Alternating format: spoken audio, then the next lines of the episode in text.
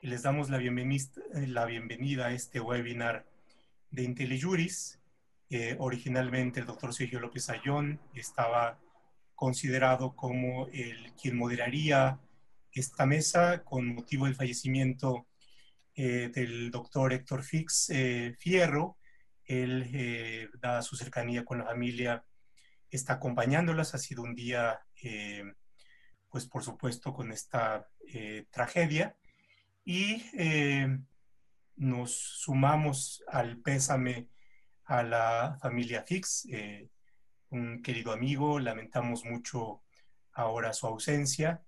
Y bueno, de alguna manera también este seminario está dedicado a él. Héctor Fix eh, fue uno de los académicos que tuvo una preocupación muy eh, cercana eh, de aproximarnos a los abogados al conocimiento de los datos. En jurídicas creó una área que ha desarrollado estudios cuantitativos muy relevantes y bueno, eh, esta mesa tiene en eso eh, su acento y es eh, cómo es que la información cuantitativa, el manejo de los datos, el manejo estadístico puede ser relevante para el derecho y de qué forma podemos desde distintas perspectivas establecer una comunicación con la información más pura y dura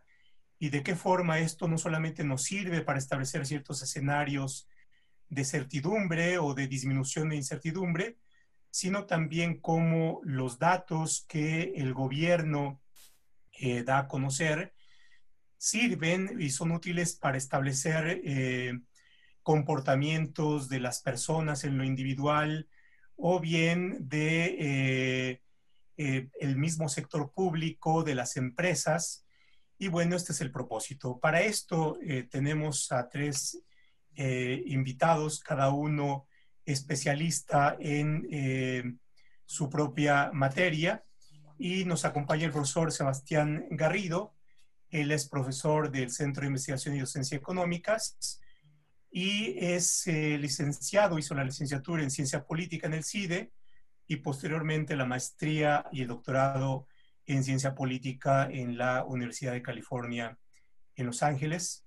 También está con nosotros la doctora Josefina Cortés, quien es eh, abogada, egresada del ITAM, posteriormente, eh, posteriormente hizo el doctorado en la Universidad Carlos III de Madrid eh, y ha desarrollado su actividad como académica en, la, en el Instituto Tecnológico Autónomo de, de México, ahora está como em, directora de los programas de Derecho en el Tecnológico de Monterrey. Y también está Javier eh, Cortina, un distinguido abogado, egresado de la Universidad de La Salle y que ha hecho estudios de posgrado en la Universidad Panamericana. Es socio em, de su propio despacho eh, con el eh, también distinguido abogado Quijano y eh, miembro de la barra de abogados, en fin, tres eh, expertos en sus áreas respectivamente. Em, estamos en una etapa eh, compleja de incertidumbre, de excepcionalidad, y bueno, todos los días a las 7 de la noche las, escuchamos la información de cuál es el estado que tenemos de eh, quienes han estado eh, contagiados, de quienes han fallecido, de quienes han pasado ya a una etapa eh, en donde afortunadamente han librado con bien esta enfermedad.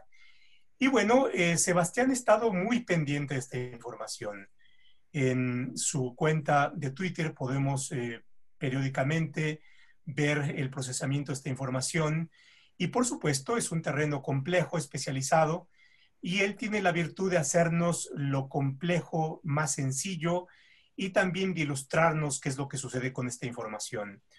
El Estado tiene la, la obligación de darnos información en condiciones de veracidad y, puesto, y por supuesto esta, este elemento de veracidad tiene su complejidad porque veracidad no, no significa necesariamente que sea información exacta, fiel, sino que hay un contexto de incertidumbre. Es muy complicado saber con exactitud eh, cuántos contagiados, cuántos fallecidos y por supuesto, eh, pero esto no significa que no haya una necesidad de aproximarnos para conocer con mayor certeza qué es lo que está pasando en este momento. Y bueno, Sebastián, pues muchas gracias por estar con nosotros. Eh, tú harías la primera intervención. Eh, posteriormente, la doctora Cortés, desde el ámbito del derecho público, haría una aproximación. Luego, Javier, desde el ámbito del derecho privado, también vería las distintas implicaciones. Y posteriormente desarrollaremos esta sesión eh, con sus intervenciones y también dando lugar a las respuestas que seguramente tendremos con los participantes y que están siguiendo esta, esta sesión. Así es que, pues bienvenidos. Eh, Sebastián, eh, tienes la palabra, así es que adelante. Muy bien, muy buenas noches. muchas gracias por la invitación a participar en este espacio. sé que soy bueno, un perfil raro para, para, este espacio. Imagino que están acostumbrados a un enfoque jurídico, pero espero que lo que platique esta noche sea su interés. Eh, déjenme compartirles una presentación. ¿Están viendo la pantalla? Sí. Perfecto. Sí, todo bien. Arranco entonces. Eh, yo quiero platicarles sobre tres, eh, tres decisiones eh, relacionadas con política pública y los datos que al menos eh, en las conferencias matutinas y despertinas nos han comentado son lo que han llevado a establecer estas decisiones. Un segundo. La primera decisión de la que quiero platicar es el inicio de la fase 2, la segunda es el inicio de la fase 3 de la contingencia y la tercera es eh, cuando nos anunciaron el semáforo municipal para el regreso a lo que llaman la nueva normalidad.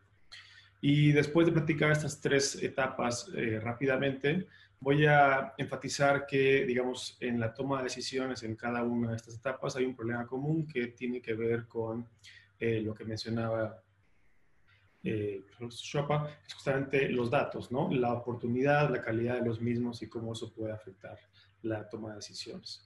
Comienzo con el inicio de la fase 2. Eh, esta ocurrió el 24 de marzo, ahí fue el anuncio de que ya estábamos en la fase 2. Eh, y unas, unas semanas después, en la mañana del 16 de abril, eh, el subsecretario Hugo López Gatel dijo esta frase, cuando identificamos el 13 de marzo que habíamos triplicado el número de casos identificados, con tan solo 12 casos y cerca de 120 casos estimados, decidimos implantar las, implantar las intervenciones que corresponden a la fase 2. Aquí quiero enfatizar dos cosas. Eh, la decisión se basó en el número de casos confirmados que tenía hasta ese momento, así como el número de casos estimados, probablemente a partir de eh, lo que eh, podían estimar con el modelo Centinela, que por varias semanas fue una pieza fundamental de información.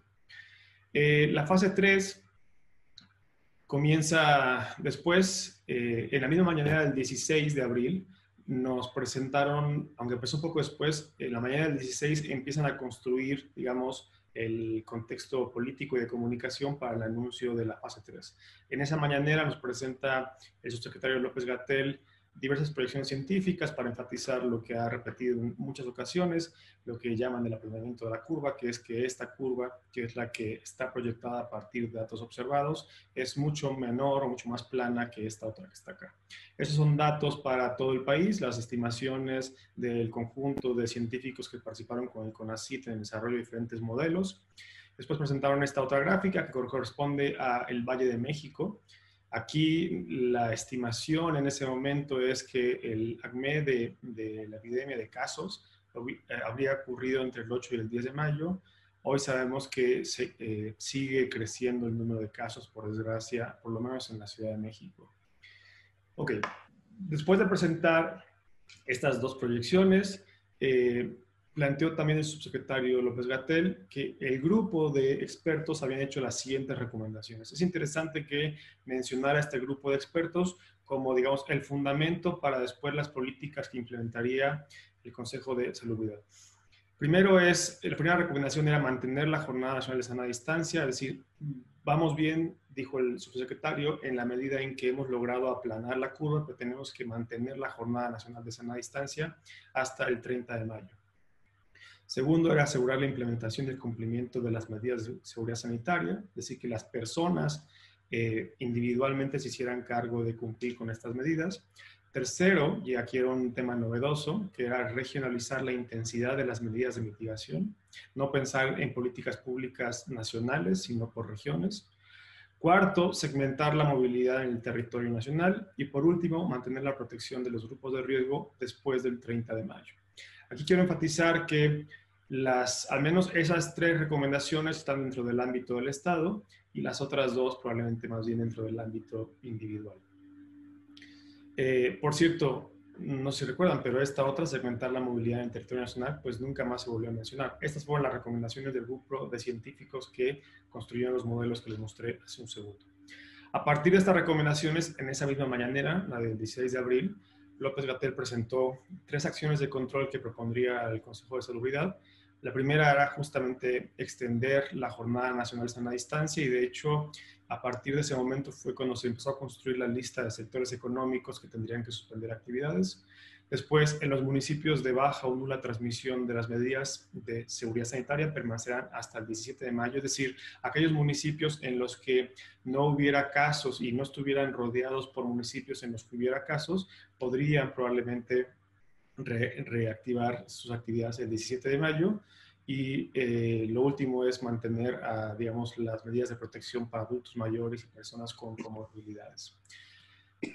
Eh, esta medida en particular, la segunda que iba a proponer el subsecretario y que fue propuesta y aprobada, la de, digamos, eh, regionalizar las medidas de paulatina liberación de las actividades sociales, económicas, eh, depende fundamentalmente de contar, de, contar con información precisa respecto al número de casos. Entonces, es la segunda decisión, al menos, en donde el número de casos es un, es un dato fundamental para poder entender en qué municipios se puede reanudar las actividades. El 21 de abril fue anunciada formalmente, es decir, cinco días después de la mañanera que les acabo de resumir, el 21 de abril fue eh, anunciada formalmente el inicio de la fase 3. El Consejo de Salubridad lo aprobó con diferentes medidas y nos presentaron este mapa, eh, un poco duro para la vista por los colores tan brillantes, pero aquí lo que nos estaba mostrando era a partir de eh, los criterios justo que les mencioné, municipios que no tuvieran contagios y además no tuvieran municipios vecinos con contagio, se les considera como aquellos municipios que potencialmente podrían eh, reactivar sus, sus actividades el, el 17 de mayo. Los rojos son los que tienen contagios y los amarillos no tenían contagios, pero estaban al lado de municipios que tenían contagios. En ese momento, el 16 de, abril, se consideraba que eh, había 979 municipios que estaban en esta circunstancia. El 13 de mayo, que es cuando se presenta el semáforo que les comentaré en un segundo, la cifra bajó radicalmente a 269 y después hubo un ajuste posterior el 16 de mayo que aumentó a 324. Ok, entonces esta es la segunda decisión, eh, mantener la fase 3, perdón, la, Jornada Nacional de Sana Distancia y eh, comenzar a planear este proceso de, digamos, relajamiento de las medidas de forma regionalizada. Y eh, para esto era fundamental pues, que implementaran o que nos contaran cómo lo iban a hacer. Y esto se, se presentó el, el, 13 de mayo, en la mañana del 13 de mayo, con este semáforo de, digamos, de riesgo, en donde eh, de manera interesante el, semáforo fue presentado como tal por la Secretaria de Economía, no por el subsecretario López Gatel. Nos plantearon que había cuatro, digamos, cuatro colores en el semáforo, rojo, naranja, amarillo y verde. En ese momento, al menos eh, lo que yo pude investigar, no explicaron como tal de qué dependía, en qué estado estaba cada municipio o región. Eso vino más tarde, vino una vespertina del 13 de mayo, esa misma noche. Y ahí el subsecretario López Gatel explicó con cierto detalle que, digamos, había al menos seis elementos que iban a considerar para decidir en, qué, en cuál de los cuatro colores del semáforo se encontraba un municipio o una entidad o una región. El primero es eh, la mortalidad y la letalidad, tener cifra respecto al número de muertes. El segundo es la incidencia, que se refiere al número de casos nuevos que están, eh, se, están, se han sido registrados. El tercero es una cosa que llaman el índice, de, vulnerabilidad, que es un índice que contiene o está compuesto por un amplio número de variables socioeconómicas, de comorbilidades, en fin, un montón de cosas. Después está el tamaño de la población, porque dependiendo del tamaño de la población, eh, la posibilidad de que la epidemia dure más o menos. Mientras más grande la población, más probable que la epidemia dure más, simplemente porque hay más personas que pueden ser contagiadas. Los, los últimos dos elementos son la ocupación hospitalaria y la ocupación de unidades de cuidado intensivo.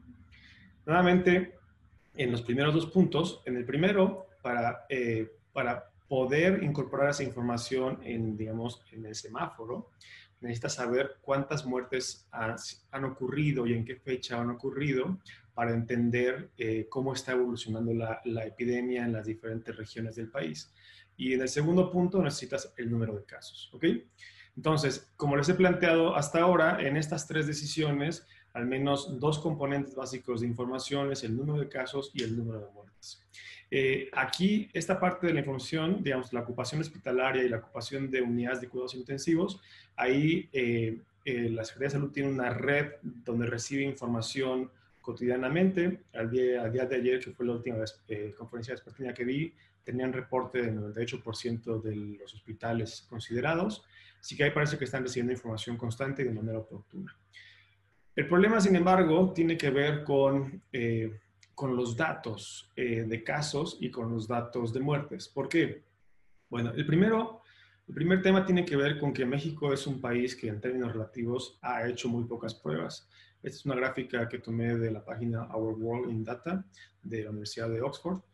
Eh, y lo que están viendo es el número de pruebas por mil personas, la evolución a lo largo del tiempo en diferentes países seleccionados para que sea más fácil. Aquí está México, para que sea más fácil contrastarlo con otros. Somos uno de los países que menos pruebas por cada mil personas hemos realizado. Y aquí el problema fundamental, como han mencionado muchísimas personas, es que si haces pocas pruebas, detectas pocos casos.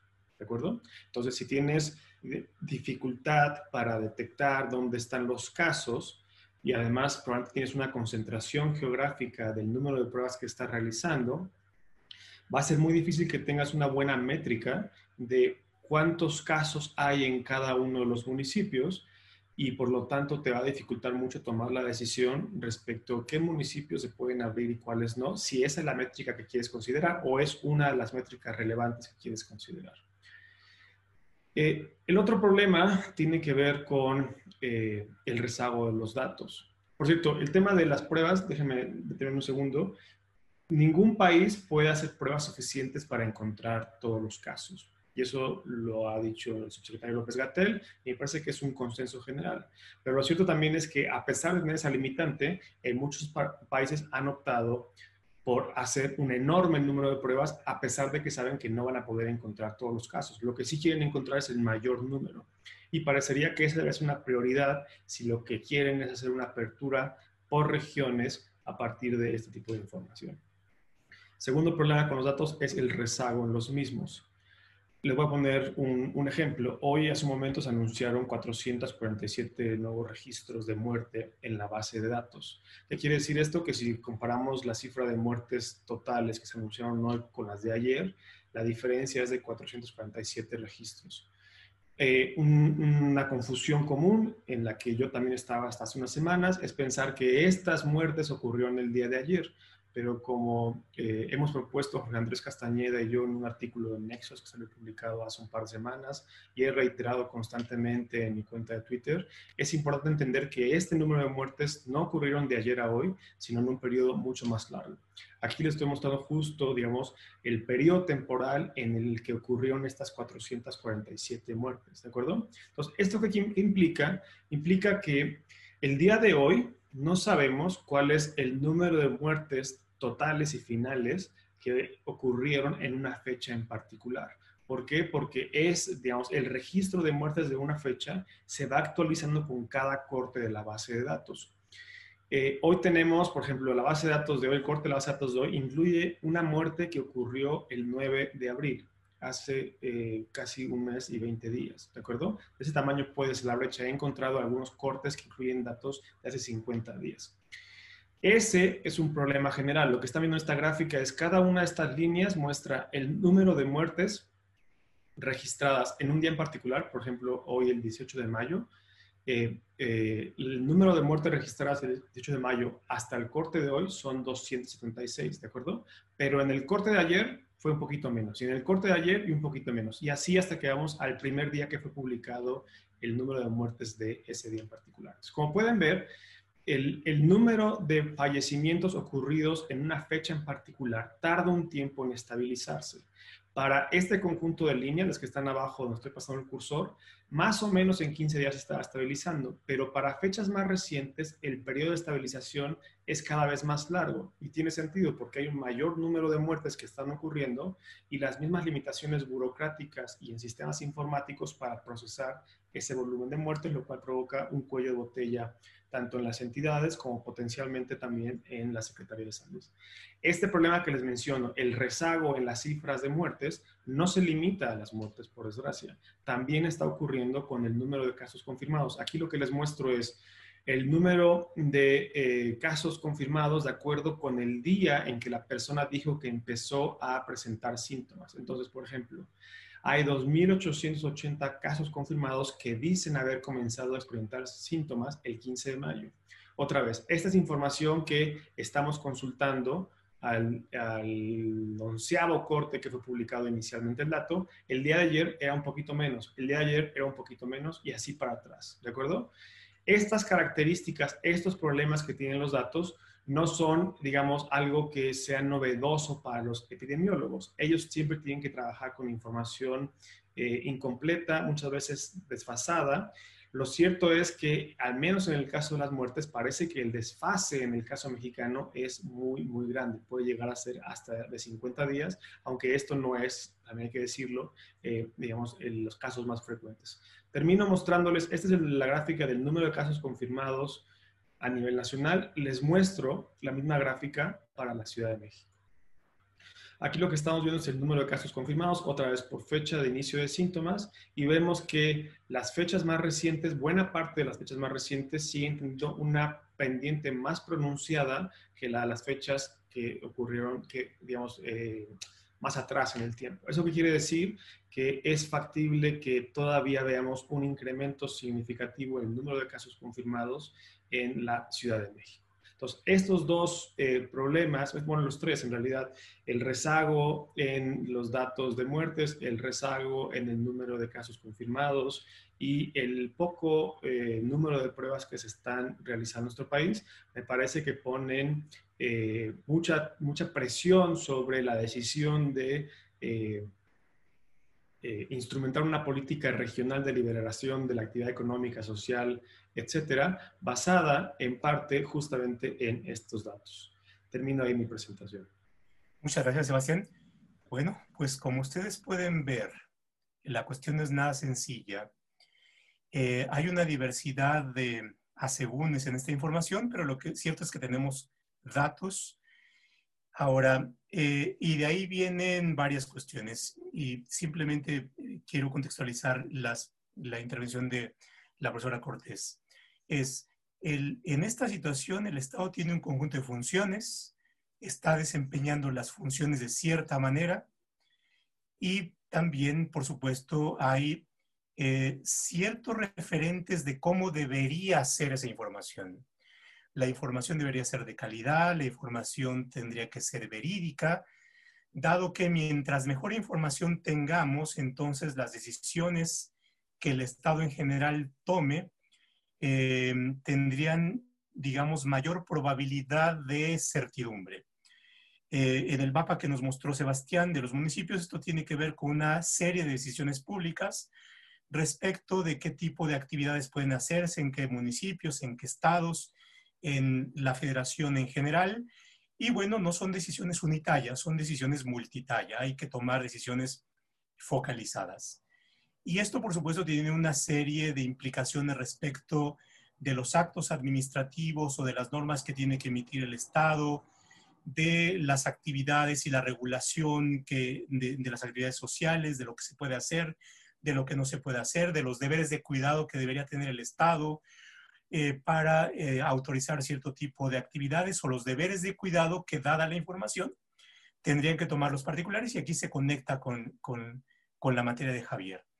Entonces, desde la perspectiva del derecho público, Eh, ¿Cuál sería, a tu juicio, profesora Cortés, José, em, el contexto de, que nos plantearía eh, respecto de esta parte de la información pública?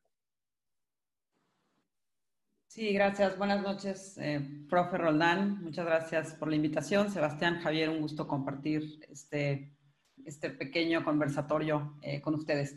Em, la verdad es que el, agradecimiento a esta, eh, a, participar viene dado no solo por los, colegas y, y el respeto y cariño que les tengo, sino también particularmente porque existen temas que nos obligan a repasar viejas categorías de análisis, tradicionales categorías de análisis, eh, en contextos como el que hoy tenemos enfrente, que es un contexto de incertidumbre. Y entonces quiero explicarme un poquito más en esta aproximación, pero antes de, iniciar, profe Roldán, ¿cuántos minutos tengo para ir controlando mi tiempo? Eh, unos siete, ocho minutos por ahí. Muy bien. Entonces, usaré esos minutos.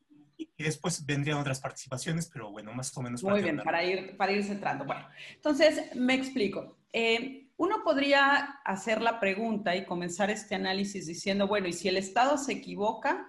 Y si el Estado nos da la información incorrecta y en base a esa información yo tomé ciertas decisiones, y probablemente desde una perspectiva pública, entonces muy pronto recurriríamos a el derecho a la información, recurriríamos a criterios como la veracidad, la imparcialidad, si me pusieran entonces a analizar los elementos de un acto administrativo, buscaría yo la oportunidad, la certeza, la efectividad. Y la verdad es que quiero compartirles que en preparación a esta charla, eso fue inútil, eh, las primeras horas de preparación, porque finalmente no podemos desvincular lo que es el dato, la información, la acción pública y la generación de políticas públicas del contexto en el que se están generando. Y entonces eso me llevó en realidad a voltear mi planteamiento y a decir cuál es el contexto en el que está decidiendo la administración pública. Y ese contexto de decisión de la administración pública, ese contexto en el que se formulan políticas públicas, es el contexto de riesgo que está marcado, como todos sabemos, por una única constante. Y esa constante es la incertidumbre. Y desde esa perspectiva, en realidad, algo que, aprendí para poder formular estos eh, pequeños elementos tiene que ver con que es imprescindible conocer la morfología o estudiar un poquito de la morfología del riesgo. ¿Cuál es su forma? Cómo, cómo se evoluciona? Porque finalmente si nosotros comprendemos el escenario de decisión en el que actúa el Estado, podremos más tarde o durante la actuación del Estado poder comprender tanto como se pueda cuál es su estándar de actuación. Y desde esa perspectiva, quiero retomar algunas ideas eje de, esta participación que están asociadas justamente a literatura eh, que lleva por título gestión de riesgo, el riesgo, digamos, como tal, y podríamos tener autores aquí en consideración valiosísimos con como, el, como Ulrich Beck, ¿no? En la sociedad del riesgo global, y entonces entenderíamos que estamos en medio o enfrente de un proceso que desborda todas aquellas zonas de certidumbre que teníamos. Y en este proceso me parece que es bien importante comprender entonces que en realidad la percepción que tenga la ciudadanía de ese riesgo está marcada fundamentalmente por esa relación de confianza que existe entre el ciudadano y sus instituciones públicas. Desde esa perspectiva, si estamos en un escenario de riesgo y además en ese escenario de riesgo tengo una escasa relación de confianza, el efecto multiplicador de esa escasa confianza se va a ver justamente eh, evidenciado en lo que es el propio manejo, la propia política pública dirigida a gestionar esta situación. Y desde esa perspectiva, continúo con estas ideas eje que podemos retomar en las preguntas. Si nosotros nos aproximamos al riesgo desde una perspectiva de un agente racional, la información que nosotros recibamos nos va a permitir actuar en cierto sentido o en otro y nos va a permitir, digamos, seleccionar en un universo seguramente escaso de alternativas. Y en ese sentido, la información juega un papel fundamental. Porque, digamos, coincide la literatura asociada a riesgo a que la información y su manejo puede ser el detonante de la crisis. O sea, es tan importante la información como la forma en la que opera, gestiona el riesgo el propio Estado y sus instituciones. Y desde esa perspectiva, una idea que me parece muy importante, si nosotros después de estos elementos vamos a querer razonar en términos de hasta dónde responde el Estado, si el Estado puede incurrir en responsabilidad por haberme dado la información A, B o C, tiene que ver con distinguir la forma y los momentos en los que opera una política de contención de riesgo, en donde de nueva cuenta va a ser extraordinariamente importante la información. Entonces, tradicionalmente se ubican tres segmentos de una decisión o de una política pública que está orientada a gestionar el riesgo. El primer elemento tiene que ver con la identificación del riesgo, por decirlo así, el tamaño del monstruo al que nos estamos enfrentando, por decirlo gráficamente. En un segundo momento, la gestión del riesgo y en un tercer momento está marcado ya por la vuelta o el regreso a lo que sería la nueva normalidad. Y en la gestión del riesgo juega un papel fundamental, nuevamente, la comunicación estratégica. Y aquí esto me gustaría también ponerlo sobre la mesa, porque evidentemente cualquier gobernado aspira a tener datos veraces, aspira a tener información eh, imparcial, pero también en la literatura de riesgo se señala que la información debe ser dada a través de una comunicación estratégica, porque si no también podrías generar escenarios de pánico. Entonces, desde esa perspectiva, el Estado también tiene una responsabilidad de gestionar adecuadamente la información. Y un elemento adicional que me parece también central tiene que ver con quién es el responsable de informar. Me queda claro que, en esta mesa estamos poniendo de frente los datos que nos da eh, en las mañaneras y en las noches, ¿no? Cierto personaje de la administración pública, porque es el vocero oficial, por decirlo así, ¿no? Que cuando uno revisa la literatura de riesgo, comprende que es al que le dieron el papel de líder del manejo de la crisis, ¿no? Y es parte de una estrategia y parte de una digamos, estrategia de contención y de gestión del riesgo. Pero no podemos obviar que estamos en un escenario en donde no es, digamos, López Gatel, la Secretaría de Salud, no es la única generadora de información. Esto es, los ciudadanos no solo leen, eh, digamos, la información oficial, sino que tenemos que también poner en la mesa el ecosistema de la información con sus múltiples agentes. ¿Por qué? Porque como bien lo ha dicho, digamos, y esto ya poniéndolo desde una perspectiva y desde una óptica más judicial, más de protección de derechos, o sea, aquí hay una obligación y cuando uno revisa tesis asociadas a las características de la información, la obligación de información veraz, oportuna, imparcial, se le da, como dicen los tribunales, ¿no? A todo aquel que funja como informador. Entonces, creo que también es importante poner en la mesa cómo juega el deber de informar de los medios públicos, de los medios privados y cómo eso afecta, digamos, en la conciencia colectiva y lleva a tomar datos, ¿no? Y el último elemento que me gustaría también poner en la mesa, insisto, para luego ya abrir preguntas, tiene que ver con los espacios que se generan eh, también a propósito de esta información bien dada o mal dada o de datos que son eh, veraces o no lo son, el, espacio que se genera a la actuación o a la, mejor dicho, autorregulación por parte de la ciudadanía. Y esto nuevamente tiene que ver con esta relación de confianza que existe entre el ciudadano y sus instituciones. Porque finalmente, cuando tú tienes escenarios en donde hay escasez de información, pues seguramente parte importante de la población terminará autocuidándose ¿no? Terminará autorrestringiendo su actuación y su proceso normal de vida justamente para tomar una decisión que puede ir tres pasos adelante eh, de la del propio gobierno, ¿no? Entonces yo me quedaría con, este, con esta primera intervención señalando justamente las ideas centrales. No podemos desvincular el poder de la información del escenario en el cual se está presentando, que es un escenario de riesgo que obliga al poder público a gestionar el riesgo, Segundo lugar, efectivamente la información cumple un, factor o es fundamental porque puede ser la propia generadora de una situación de crisis incontrolada. En tercer lugar, el Estado no es el único obligado a informar y el ciudadano me parece que también tiene una obligación de informarse, ¿no? Claro, el estándar de actuación se le exige a la administración, pero en escenarios de riesgo y de contención también hay responsabilidad ciudadana. Ahí me quedaría, profesor.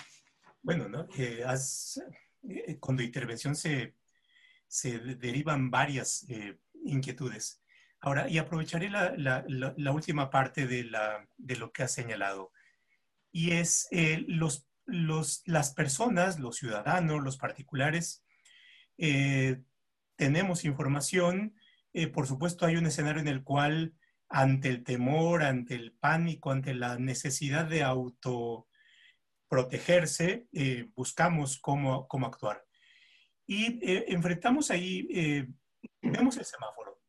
Y seguramente Javier en este momento debe estar teniendo consultas en el despacho de los clientes con una pregunta, bueno, ¿y qué hago en esta circunstancia?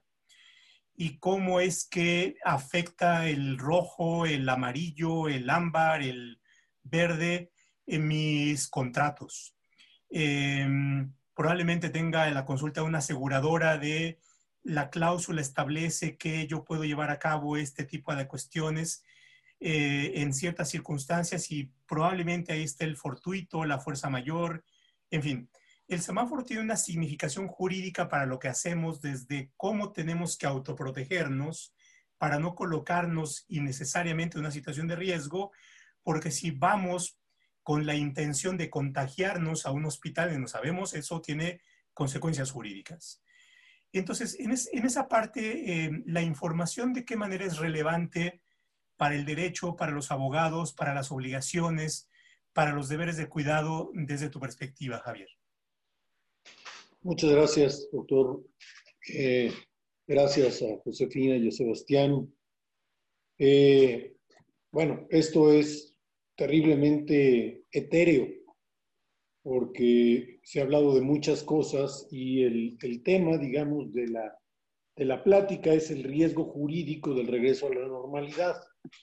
Y en ese contexto, el, el, concepto riesgo jurídico nos, nos, lleva necesariamente al principio de responsabilidad, es decir, cuál será la responsabilidad y quién en su caso la tendrá precisamente de, esta, de este regreso a la normalidad y, y, cuáles pueden ser las consecuencias de adoptar unas medidas u otras, o en el caso del semáforo, de que eh, sea inexacta la, la gradación o la, o la determinación de cuáles, digamos, municipios o cuáles zonas o cuáles sectores deban abrir. Y aquí podemos movernos en diferentes niveles porque pues, entramos con los grupos vulnerables, entramos con el tema territorial, con el tema de municipios, de los municipios vecinos, etcétera, etcétera. Y yo voy a hacer, voy a tratar de recoger un poco algunas de las cosas que se mencionaron. Eh, Sebastián empezó con el tema de la obligación del Estado de informar, de proporcionar información a la colectividad como parte de su obligación inherente como rector de la de la soberanía y de la economía y de, y de la dirección del, país. Y eh, Josefina nos, nos habla de, de, de, esta información y de estos datos y cómo puede en un momento dado eso impactar o qué consecuencias podría tener. Pero yo, yo creo que primero debemos partir de un análisis de lo que estamos hablando. Precisamente el martes escribía Carlos Gershenson en Reforma una cosa muy importante, me llamó mucho la atención porque inmediatamente después de que me invitaron a participar en este seminario, me encontré la columna y, fue muy, muy revelador porque hablaba precisamente de la información. Y él hace una clarísima distinción que me parece fundamental para este análisis. Él distingue lo que son datos de lo que es información, de lo que es conocimiento y de lo que es sabiduría. O sea, datos e información no son sinónimos. O sea, los datos es un patrón arbitrario, pero hay que darle significado. Los datos sin significado no nos sirven de nada. La información es la recopilación, la utilización de estos datos con un significado el conocimiento es la información que se utiliza y que permite hacer algo, es decir, con esa suma de datos identificados con un significado para poder utilizarlos. Y la sabiduría es eh, e, este concepto de, ejecución, ¿no? de aprovechar el conocimiento efectivo es decir, la suma de los tres factores anteriores para tomar las decisiones.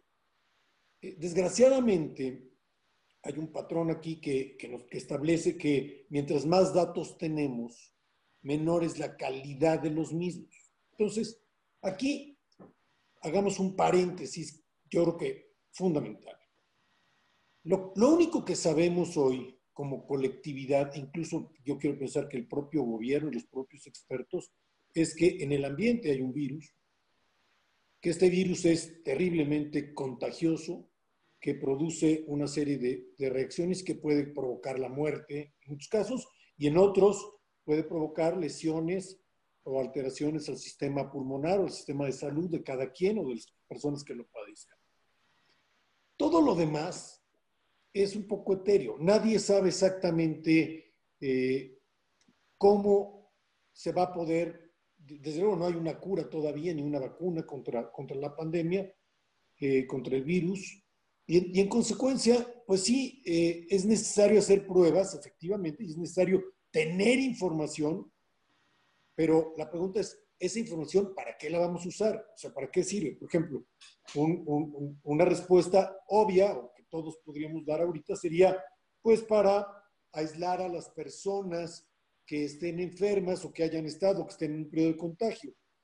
Bueno, sí, aquí en, el, en el análisis y en las gráficas que nos presentó Sebastián, eh, estaban, eh, digamos, las dividió en, tres partes, la parte de, de, las tres decisiones, la parte de recomendaciones, las acciones de control. Y aquí es donde viene la parte que a mí me parece fundamental para efectos de un análisis de responsabilidad. Yo creo que el tema de mantener informada a la población del riesgo que existe es una información que se ha dado. Es decir, se ha estado constantemente transmitiendo la, la, información de que existe el virus, de que existe el riesgo de contacto y de, y de cuáles son, digamos, las medidas que deben adoptarse para no contraer el virus y, habiéndolo contraído, no propagarlo. Entonces, ahí hay un punto en donde si analizáramos la responsabilidad, digamos, por efectos del riesgo, en cuanto a información, repito, en cuanto a información y publicación de esta información, no de conocimiento. Está cumplida la obligación, es decir, todas las noches se hace, bueno, en la mañana y en la noche y todo el tiempo se está diciendo cómo, digamos, reducir el riesgo y cuáles son, eh, en qué consiste el riesgo y cuáles son sus consecuencias. Entonces, eh, todo lo demás, eh, para efectos del análisis de riesgo, por ejemplo, si un municipio abriera antes o si el semáforo se destapa a verde eh, o vamos a decir amarillo antes, antes de tiempo, ¿habría responsabilidad de quien haya tomado la decisión? Es muy difícil, es muy difícil por varias razones. El tema de responsabilidad implica el determinar quién debe reparar el daño que haya sufrido otro. Entonces, aquí esto lo podríamos llevar a cualquier ámbito. Tú, eh, José, lo pusiste en el tema de, obligaciones contractuales o de obligaciones eh, derivadas de, digamos, del, ámbito privado, porque es la especialidad que tengo yo. Pero, pero esto es, es totalmente genérico, esto es totalmente, esto va a operar en todos, en todos los casos, ¿no? Tanto en el ámbito contractual como en el ámbito extracontractual, como en el ámbito administrativo en donde se tendrá que analizar si hay responsabilidad o no hay responsabilidad. Y aquí hay una cosa que es fundamental. En el análisis de la responsabilidad hay tres elementos que hay que tomar en cuenta. Primero que nada, la existencia de un daño. Segundo, la existencia de una conducta ilícita. Y tercera, la relación causal. Es decir, ¿qué, qué es lo que produjo el daño? O sea, el poder unir el daño causado con la conducta o acto que lo causó. Entonces, si analizamos esto, el hecho de dar información incompleta o de no proporcionarla puede producir responsabilidad, por ejemplo, patrimonial del Estado responsabilidad en particular por haberse adelantado. Es muy complicado. Es muy difícil hacer esa aseveración porque aquí... Javier, perdón. Me, gustaría aprovechar este momento de tu intervención para meter algunas cuestiones que creo que pueden enriquecer la reflexión. Eh, tú has hecho una, eh, un apunte en lo complicado que, que puede ser la determinación eh, de la responsabilidad. Y una de las cuestiones que juega aquí es que estamos frente a un escenario en donde hay incertidumbre, pero también hay cierta ignorancia, dado el avance de la ciencia, de ante qué nos enfrentamos.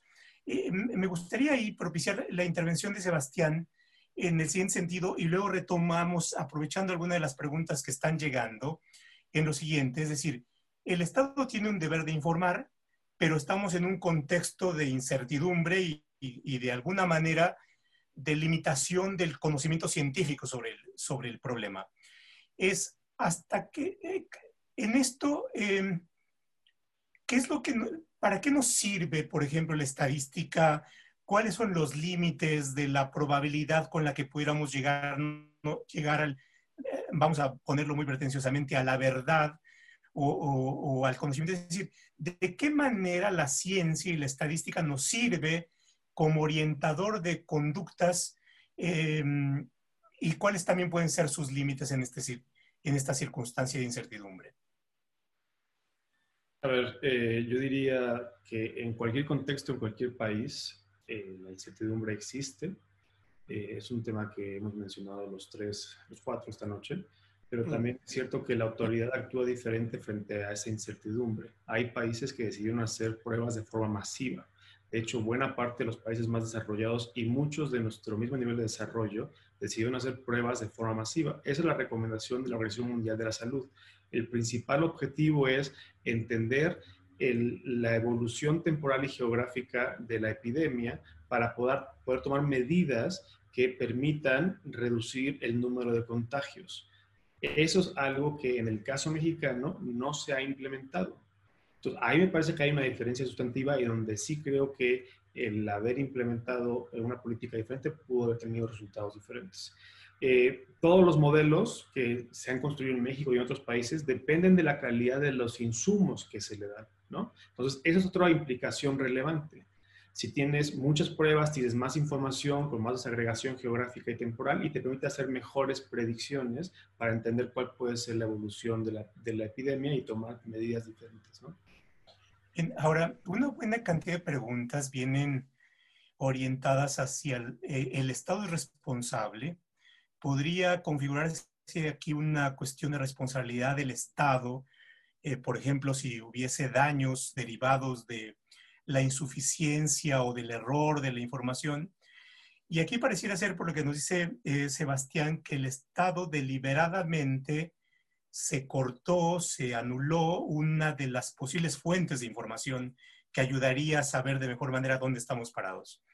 E, en ese caso, eh, eh, profesora Cortés, ¿cuál podría ser la posible eh, significación o implicación de esta posible falla o posible incompletitud y que por tanto incremente la incertidumbre, por ejemplo, en casos de responsabilidad del Estado? Sí, justo aquí conecto eh, con el tema que he venido em, poniendo en la mesa, ¿no? Claramente, esto puede llevarnos a escenarios de responsabilidad. La dificultad es otra cosa, ¿no? Pero que puede haber escenarios de responsabilidad, sin duda alguna, y podríamos intentar construir los tres elementos, ¿no? La presencia de un daño, el hecho detonador y, el exo, y que haya un nexo causal, efectivamente, ¿no? Y creo que aquí podríamos ensayar algunas respuestas y podríamos pensar, por ejemplo, en los efectos, llamémosle hoy, de, llamémosle hoy una, que existe una política pública dirigida a contener, a mitigar la pandemia, ¿no? Pero esta política pública que está dirigida a contener, a mitigar la pandemia, puede tener efectos del orden económico, puede tener efectos en la salud, puede tener efectos incluso en la seguridad eh, pública. Y desde esa perspectiva, ¿cómo podríamos entonces configurar o analizar la posible responsabilidad de una eh, administración pública. Bueno, aquí es donde justo los elementos como la estadística, el manejo de los datos, tendrían que llevar a la administración a construir y a justificar su estándar de actuación en el escenario de riesgo que estamos enfrentando. Y la construcción de ese estándar de actuación efectivamente va a tener que llevar a comparar, oye, a ver, ¿seguiste los lineamientos internacionales? ¿Verdaderamente acudiste a las mejores prácticas? ¿No? En la región tomaste las decisiones que estaban tomando países con recursos como los tuyos, ¿no? El comportamiento de la epidemia te estaba dando señales que te hacían ir para acá y fuiste para acá. Entonces, creo que hay elementos importantes. Eh, lo más cercano que yo podría poner, profe, en términos eh, de responsabilidad, claramente atiende a responsabilidad patrimonial del Estado, a encontrar la irregularidad de la actuación administrativa, justamente por separarse de un estándar de actuación, digamos, que esté medianamente probado y sea razonablemente establecido. Y creo que aquí hay elementos que los tribunales han construido justamente en términos de razonabilidad, proporcionalidad, en términos incluso de buena fe, oportunidad, efectividad de la medida. Y creo que esto nos va a llevar, sin duda alguna, a, entender además en qué momento se fue fraguando la decisión. Porque algo que decía Sebastián, eh, justamente eh, aludiendo a los datos, ¿no? El rezago de la información, en qué momento vamos recibiendo ese dato y la convertimos, lo convertimos en información que nos permite llevar a cabo tal o cual actuación. Y creo que aquí, pues, si nosotros dividimos los distintos momentos en los que se ha ido formulando la política pública, desde que se identifique el riesgo y sus dimensiones, podemos encontrar problemas. ¿no? Pero son problemas que no solo le tocan al Estado mexicano, ¿no? Digo, podríamos poner ejemplos eh, en, esta primera, por ejemplo, información que da la OMS asociada a no es necesario usar cubrebocas, ¿no? Y ahora resulta no que sí era necesario usar cubrebocas. Entonces nos estamos justamente tropezando con lo que son o con lo que será en su momento la construcción del mejor estándar de actuación frente a este tipo de escenarios. Claro, ahí viene, por ejemplo, el interesante tema del principio precautorio, es decir, en un escenario de ignorancia tienes que buscar la mayor protección Ahora, regreso con Javier en donde se quedó y aprovechando preguntas. Por ejemplo, Marisela de Arana dice, mi empresa la autoridad impone una sanción por no tomar una medida eh, que no implementé, pero que no conocía, eh, porque la información que me dio el Estado no era la adecuada. Y entonces colocamos, vemos ahí a los particulares en un escenario de duda, porque a veces el problema no es solamente la información federal, sino que la información con la del Estado y con la información del municipio pueden ser contradictorias. Y entonces eso es un escenario altamente complicado. Eh, Javier Cortina, te dejo en, donde te, corté para que retomes ahí la argumentación. Bueno, sí, de, hecho, es, es, una pregunta interesante, ¿no? Eh, eh, no hay, va a ser muy difícil establecer las respuestas. En un, en un webinar anterior que tuvieron ustedes de responsabilidad médicos, se tocó un poco este tema, ¿no? Yo, va a haber que analizar caso por caso. Esa es, esa es una de las cosas que van a ser más importantes, tanto para efectos de responsabilidad del Estado como para efectos de responsabilidad de particulares. Va a haber que analizar específicamente cada uno de los casos. Yo simplemente quiero establecer algunos principios básicos porque mucha gente habla de que se van a venir cientos de demandas por responsabilidad, etcétera, etcétera. Yo no, yo no lo creo, yo no, demandas de responsabilidad, que se vengan demandas de incumplimientos de contratos, eso pues, va a pasar, irremediablemente va a pasar. Pero en temas de responsabilidad derivadas de la crisis que estamos enfrentando, eh, digamos, responsabilidad extracontractual, por ejemplo, porque no se adoptaron las medidas adecuadas en un hospital bueno, sí, podrá haber casos, es decir, habrá que revisar si no solo en un hospital, si un, si un establecimiento continúa abierto a pesar de que debía estar cerrado. Pues ahí hay, claramente un vínculo, hay una, ahí sí se dan, por ejemplo, los elementos. Hay una conducta ilícita, ¿por qué?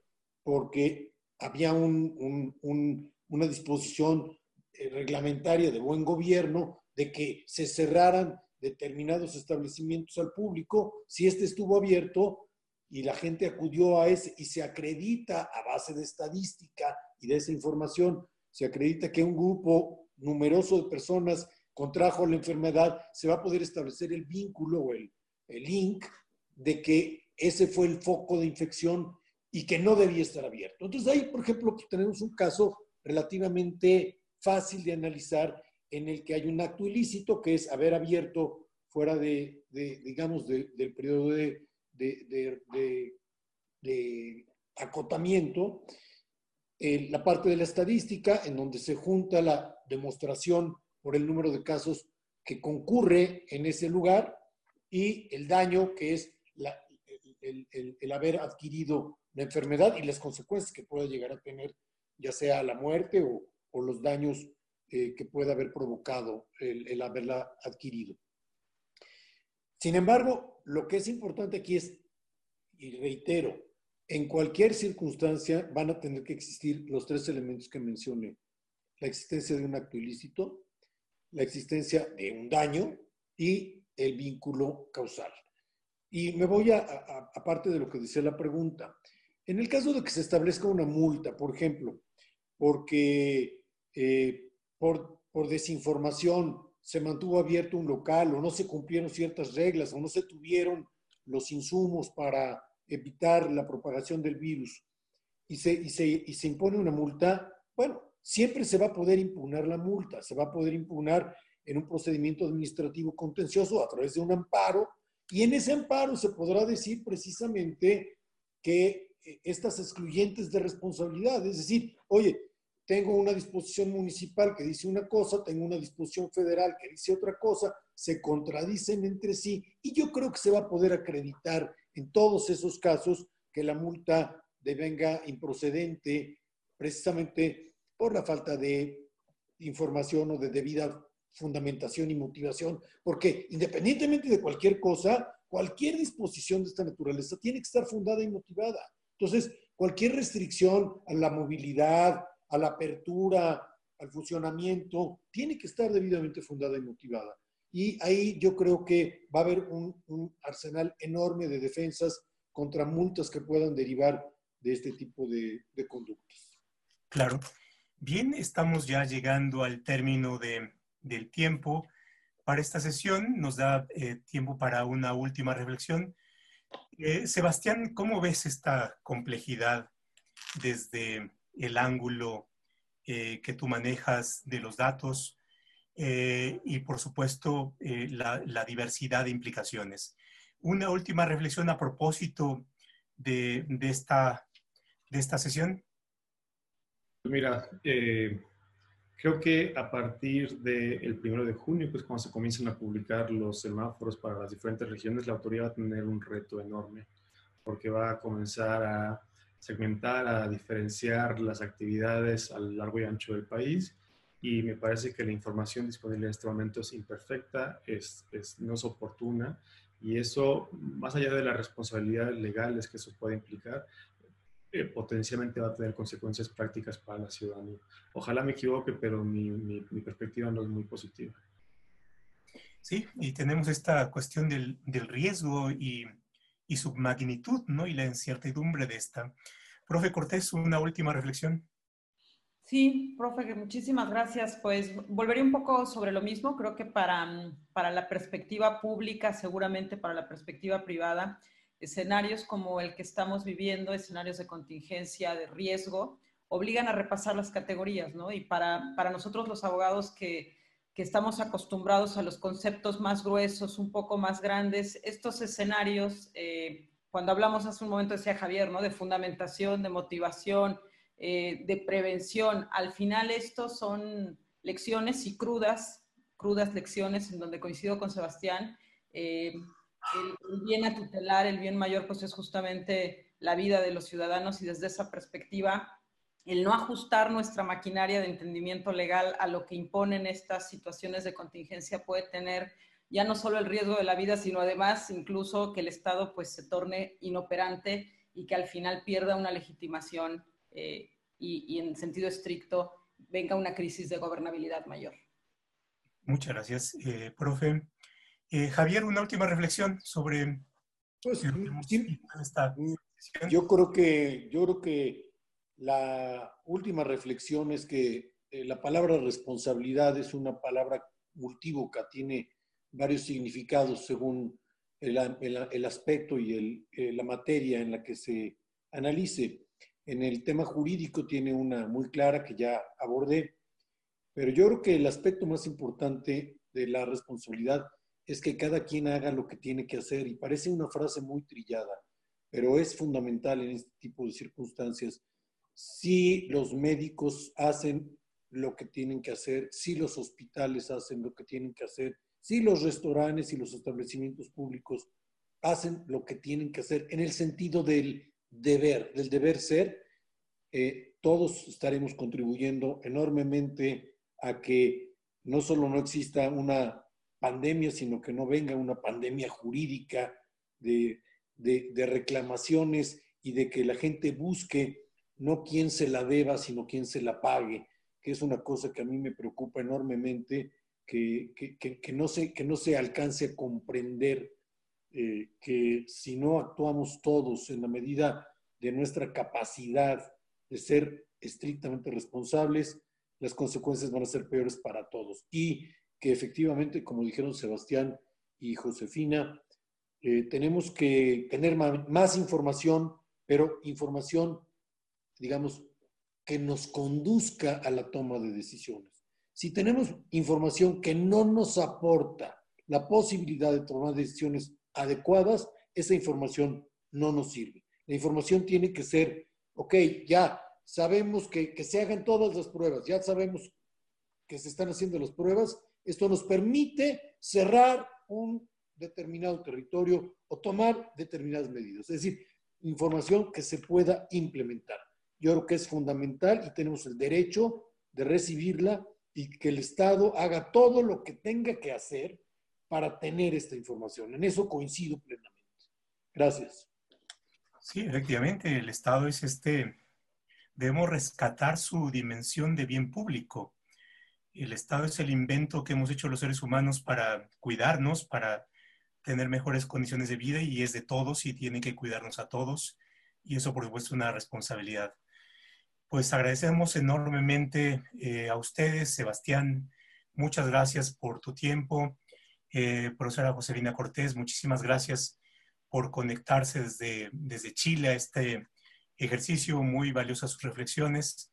Javier, igualmente un agradecimiento por regalarnos tu tiempo, tu generosidad en esta reflexión y por supuesto a todos ustedes que están en, en casa, eh, muchas gracias por su eh, compañía, por sus preguntas. Como ustedes pueden ver, esto da para más y eh, pues es un compromiso nuestro el seguir propiciando esta reflexión eh, y solamente quiero cerrar esta para, para expresar que acompañamos en el duelo a la familia Fix, eh, nuestro cariño, nuestra, nuestros mejores sentimientos a todos aquellos que están pasando por situaciones difíciles. Y bueno, esto es también un ejercicio colectivo de, de, de acompañamiento eh, nos estaremos viendo en otras sesiones. El, lunes próximo estaremos tratando el tema de responsabilidad patrimonial del Estado eh, con la profesora Ana Elena Fierro, con eh, la profesora Adriana García, con Ricardo Salgado Perillalt y pues por ahora cerramos esta sesión. Les deseamos a todos ustedes salud y muy buenas noches a todos. Muchas gracias. Gracias, gracias, gracias a todos. Gusto. Hasta luego.